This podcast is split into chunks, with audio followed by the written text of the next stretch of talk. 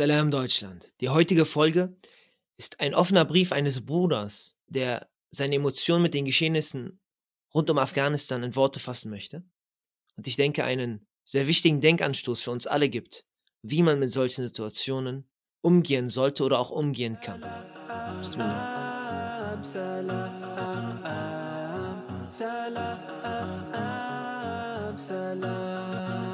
Bismillahirrahmanirrahim. Es erfreut mich zu sehen, so viele Nachrichten und Fragen über das Wohlbefinden von mir und meiner Familie in Afghanistan zu erhalten. Dennoch tut es mir leid, wenn ich viele unbeantwortet lasse.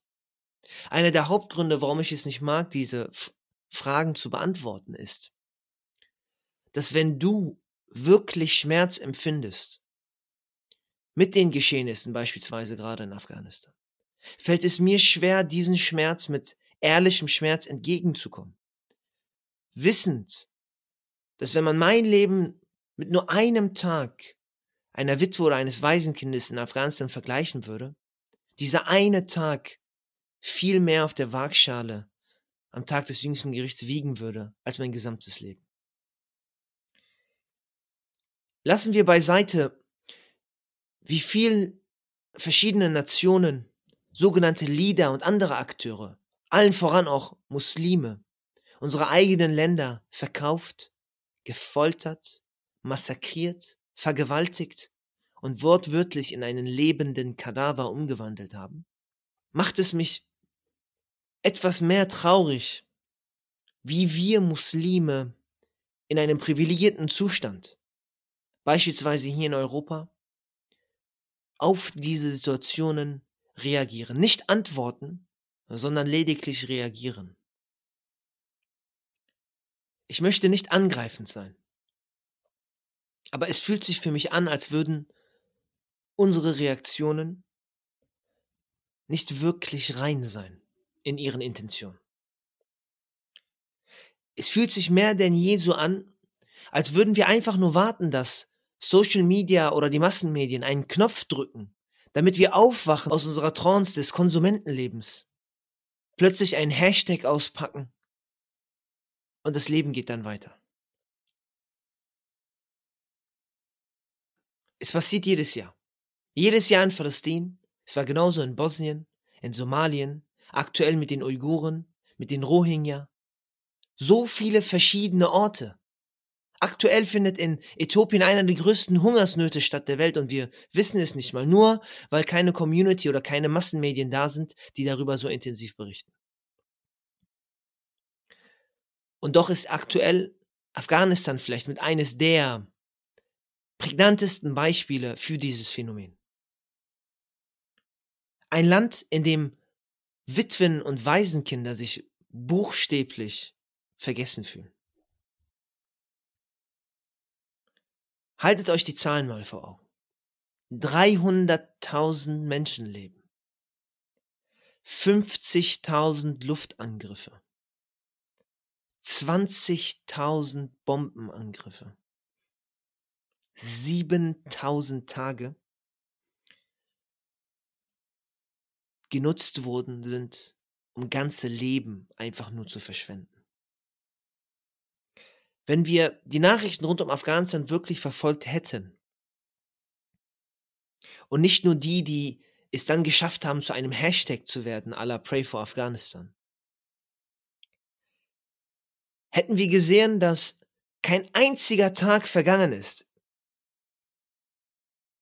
an dem eine Ehefrau nicht verwitwet worden ist oder ein Kind nicht zum Waisenkind geworden ist. In den letzten fünf Jahren alleine gab es so gut wie an jedem Tag eine Explosion.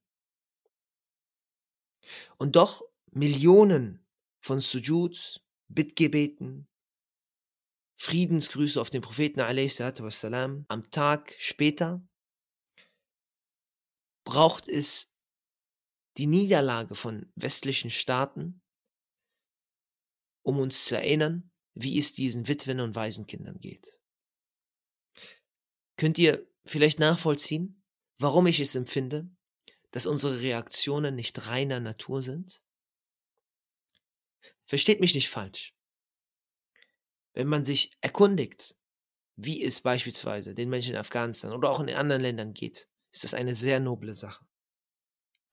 Aber lasst uns diese noble Sache auch zu einer reinen Sache machen, indem wir uns fragen, wie geht es mir bei der ganzen Sache wirklich?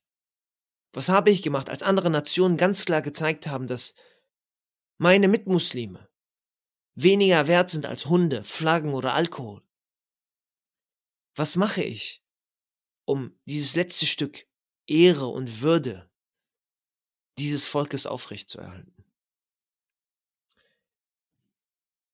Die bittere Wahrheit ist, so glaube ich, selbst wenn morgen die Kaaba angegriffen werden, werden sollte in Mekka,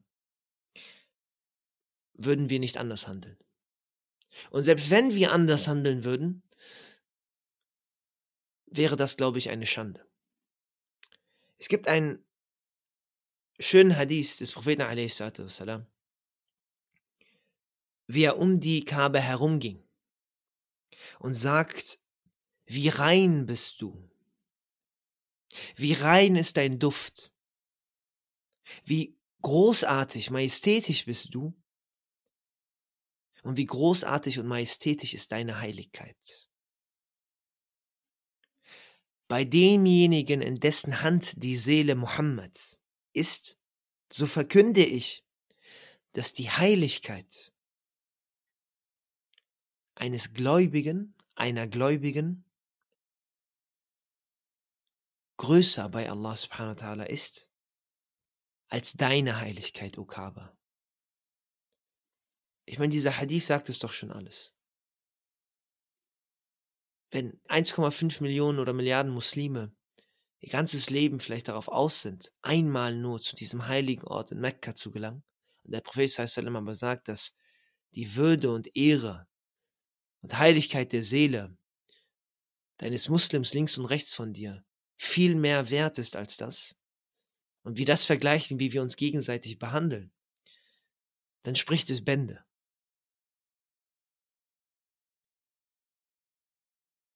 Wir können so viel diskutieren, wie wir wollen, wie wir zu diesen verschiedenen Situationen gekommen sind.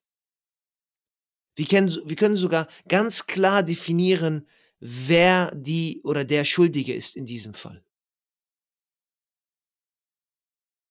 Aber am Ende des Tages fällt es nur zu diesem einen Punkt zurück. Wir Muslime waren es, die uns gegenseitig und unsere eigene Ehre und Würde unter die Füße von anderen geschmissen und getreten haben. Afghanistan ist mit eines der Hauptbeispiele hier.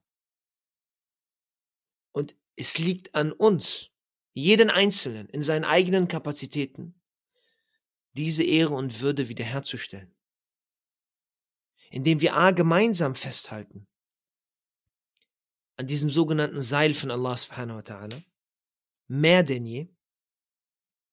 Und indem du, egal wo du bist, egal was du machst, dass du etwas machst, ob du einem Projekt beistehst und es noch erfolgreicher machst, ob du selber Probleme erkennst und versuchst dafür Lösungen zu konzipieren, ob du schlicht und ergreifend gut im Handeln wirst und reicher wirst, oder ob du deine eigene Seele so sehr reinigst, dass selbst wenn du in absoluten Armutszeiten, die egal ist, dich selbst dann aufzuopfern und dieses letzte Stück Essen, was du hast, mit anderen zu teilen.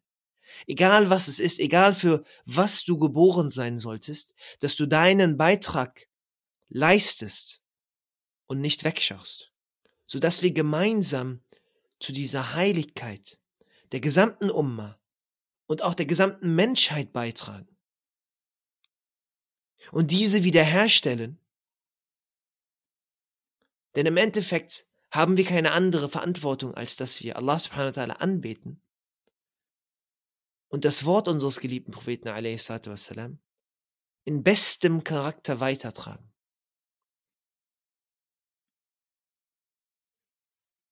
Und zu meinem unschuldigen kleinen Bruder, meiner unschuldigen kleinen Schwester, egal wo auf der Welt, die ihr oder sein Leben entweder völlig unnötig gegeben haben oder in absoluter, Einsamkeit leben müssen. Lasst mich mit einem schlecht übersetzten, absolut falschen Zitat von Rumi beenden, was aber sinnbildlich ist für die intellektuelle äh, Kolonialisierung immer noch von westlichen Gedanken in unserer eigenen Kultur, weil wir sie, unsere eigene Kultur gar nicht mehr kennen. Indem Rumi sagt, und das Zitat kennen wahrscheinlich viele, was wie gesagt eigentlich nicht von ihm ist und völlig auch falsch dargestellt wurde, sage ich aber trotzdem zu meinen kleinen Geschwistern, über richtig und falsch hinaus befindet sich ein Garten.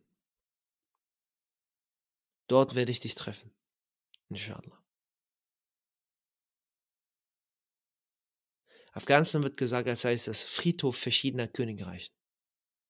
Und das ist korrekt. In diesem Land haben allein in den letzten 20 Jahren mehr Prinzen und mehr Prinzessinnen ihr Leben verloren, die ein Königreich voller Barmherzigkeit öffnen kann. Salam. Salam. Salam.